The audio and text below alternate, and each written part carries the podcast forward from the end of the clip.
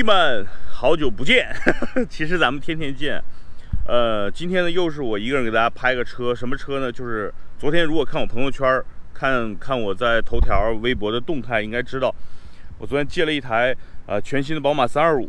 那今天呢，给大家做一个初体验，就昨天晚上我开回来，然后现在呢是早上嘛，我现在去上班，然后呢就把这个车简单的一个就是第一感觉吧，跟大家做一个分享。呃，本来是昨天晚上想弄啊，就是太晚了，晚上这个相机拍不出来效果。咱看看外观啊，这个呢就是在售的，我问了一下四 S 店，也是目前订单虽然不是特别多的情况下，哈，卖的比较好的，就是这个叫运动版 325M 运动版。它和普通版的区别主要是来自于中网，黑色的。然后它整个大家可以看，就是战斗气息还是挺浓的。黑的轮圈，是吧？整个的一个侧面其实跟上一代其实差别还真的不是特别明显。好，咱们看尾巴啊，尾巴尾灯跟上一代不太一样了。就这一代的这个三系给我什么感觉呢？就是在上海车展的时候，我看它，我觉得不像我想象中那么激动，就是感觉呀，这换代好像不是很明显。但是呢，就是你越看好像。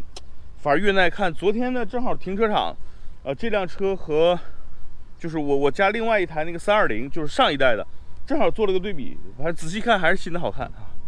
可能人都是喜欢喜新厌旧吧。好吧，外观就是这样。前排是我的驾驶位，看这一代的后排的座椅比上一代软，软不少，尤其是你往上一靠，腰。腰部这块特别软，屁股底下也特别软，头部空间大家可以看还可以的，坐姿非常标准，而且它这个坐垫很长，看是吧？然后还有一拳多的距离。副驾，副驾正常标准身材坐这翘个二郎腿，OK 的啊。全景天窗，上一代没有的啊，这回有了。哎呀，不错不错，后排。这是运动版，带两个 Type C 的这个充电，牛逼呀！好，这个是选了一个哈曼卡顿的音响。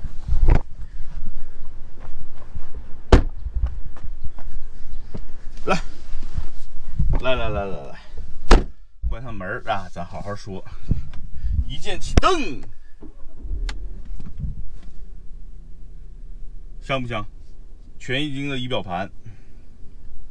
这个屏，看，旋钮质感不错，然后这个屏幕的分辨率、响应速度都是不错的，包括这个导航，看，哎呀，上一代宝马你要说真挑毛病的话，就是内饰太 low 了。那这一代相对来说我觉得好一些，尤其这两个屏还是挺提气的，其他的设计跟上一代没什么区别，按键的材质换了。是吧？从塑料换成金属了，这算升级吗？这块多了一个小液晶屏，但从怎么看这还是挺顺眼的，是吧？运动版，运动版的主要的这个这块用的是金属的这个花纹，反正因人而异吧，有人喜欢，有人不喜欢，是吧？座椅真的是挺舒服的啊，但是你一看就不绝对不是真皮，只是皮质的而已。坐的挺舒服的，你看我的头部空间啊，还可以吧？那就这个车，有人就是之前也说过，这个车跟上一代比，无论是行驶品质啊什么的，呃，我跟大家聊一聊，从我的感受来聊吧。就是怎么说呢？昨天我让你们的王大胖子姐姐还有小月月他们俩去试了一下这个车，哇，女孩这个车真的是特别喜欢，尤其这个红色。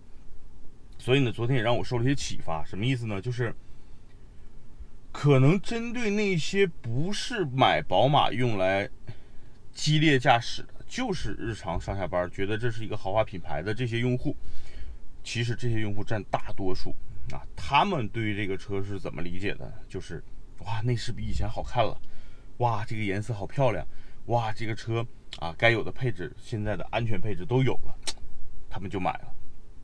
当然，当然，从目前的市场的行情来说，现在买五系比它更合适，因为五系优惠大，这个车几乎没什么太多优惠。我估计到年底甚至到明年，这个车应我估计啊，这车优惠五万，我我可能就动心了，是吧？那咱们边开边聊，好不好？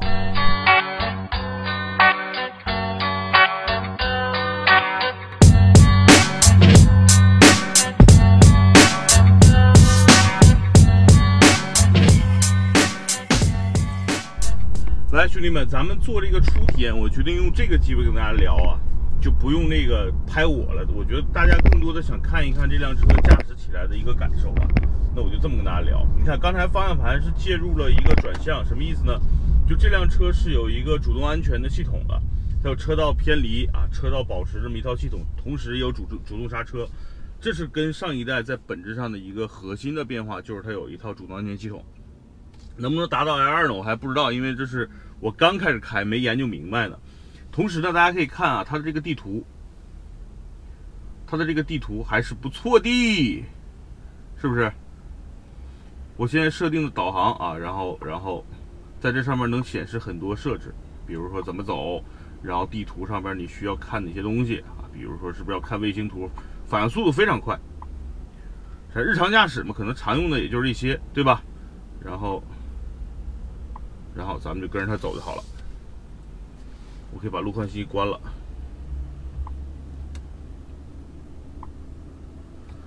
哎呀，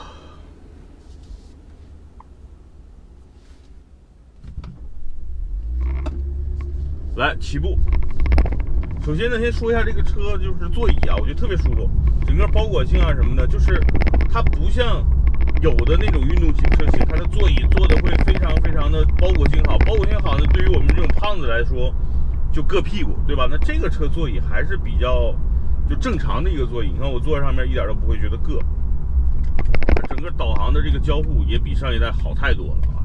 这真的是我觉得是是二零一八年、一九年啊这些车应该有的这种感觉了，不然我觉得德国车在在很多，比如说像奥迪也好，像像这个宝马也好。它这种内饰现在做的越来越趋于同，就是同质化，但是呢，就是很多这种本地化的体验，比如说像像地图啊，像一些这个，呃，就是显示什么，其实还不如咱们的手机或者或者什么好。那现在有这个了，基本上也可以不用手机了，可以安心的驾驶，也不用拿个手机架再放手机了，对吧？但是有一点你会发现，你看这有放手机的地儿，这有放手机的地儿，都没有无线充电。虽然它有很多 USB 口，但是对吧？总觉得还是有个无线充电会好。可能这也是个选配，这辆车没有选啊。哎呀，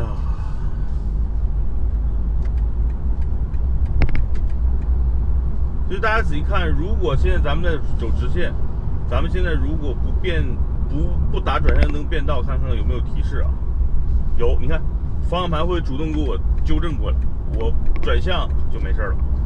所以这套系统还是挺牛逼的，很，就它的用力是很猛的。之前咱们开叉七，在叉七的时候，咱们在高速上，这个这个明显啊，就当时，呃，我们开没事儿，就是我因为我们已经习惯了这种这种类似 L 二的自动驾驶嘛，对吧？它有这它有这套机制。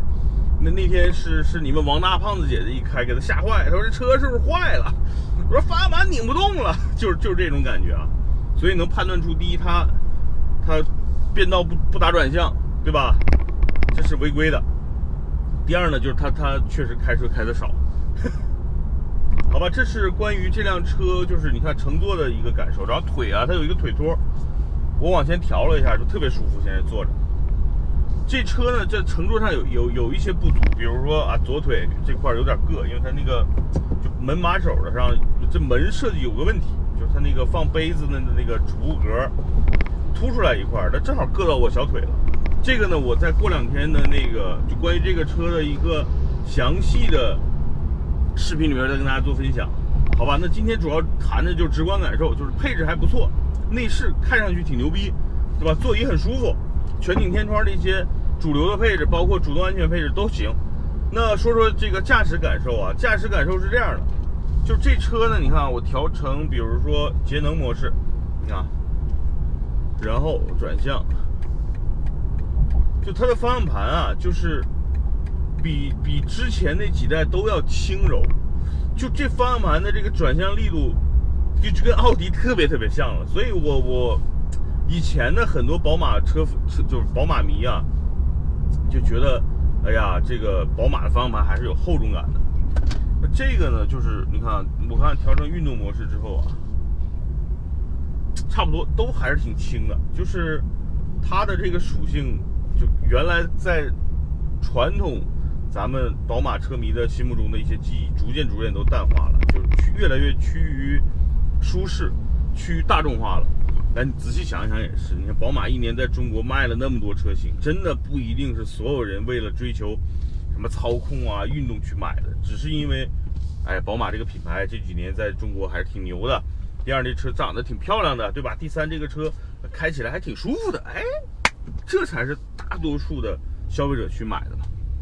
很多特别极限的车迷说这车后后后轮，呃，没有这个没有后桥，没有防倾杆，是吧？这这东西对于一些很多普通消费者，尤其一些女孩买这个车。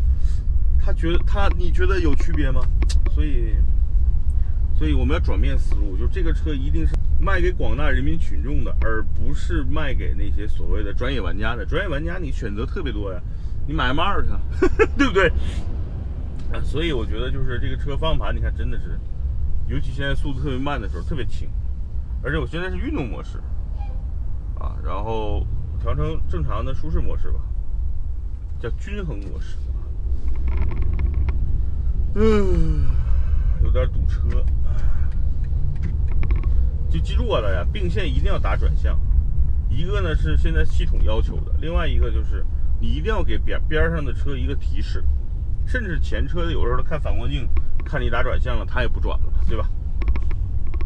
哎呀，等一会儿稍微稍微快一点的时候，跟大家说一下这个车提速跟加速的感觉。其实昨天晚上我体验完了。有一丢丢小失落，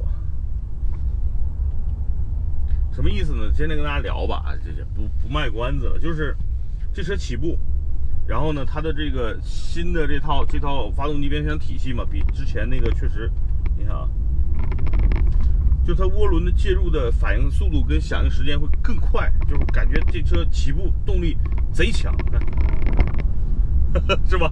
窜窜窜的，然后你要跳成 Sports 模式呢，你看就就。就更窜，是吧？就是就感觉你开 M2 了，虽然没有声浪，但就是在这种低速啊，就是快速加速的时候，因为它它涡轮响应特别快，你看就是一窜一窜啊，所以所以就是给人的感受就起步特别特别的有有有劲儿。但是我给大家一个结论，就这个这个发动机必定还是个 2.0T 的。普通功率啊，不是高功率版本，所以呢，你以为这个车动力就非常非常牛逼？不是，就真的是到了直线，我给你来一下啊，就起步让你很嗨啊，然后很快就结束了。我没有开车，哎呀，前面上高速正好，我可以稍微来个加速。现在的时速呢，是我我把它降下来，老三一走，看到了吗？就是就是就是这种感觉，就是你感觉起步这个车非常非常的有劲儿啊，很猛的攻势就上来了，然后你把它的劲儿加到最大，油门踩到最底，但实际上。